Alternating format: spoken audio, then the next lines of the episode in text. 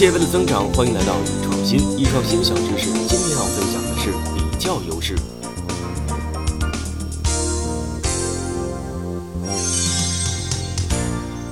比较优势是指呢，一个生产者以低于其竞争对手的机会成本生产一种物品的行为。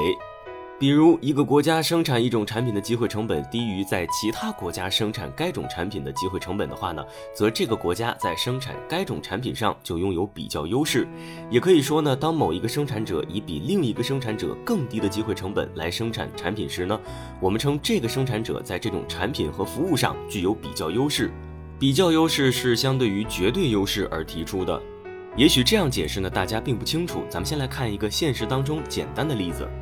在准备节日晚餐的时候呢，一般来说妈妈是最拿手的，无论是洗菜还是切菜或者佐料、炒菜都有条不紊。我们可以说妈妈在这方面呢具有绝对的优势。但是晚餐的准备是一个比较繁忙的工程，以至于琐碎简单的小事儿不得不交给孩子完成，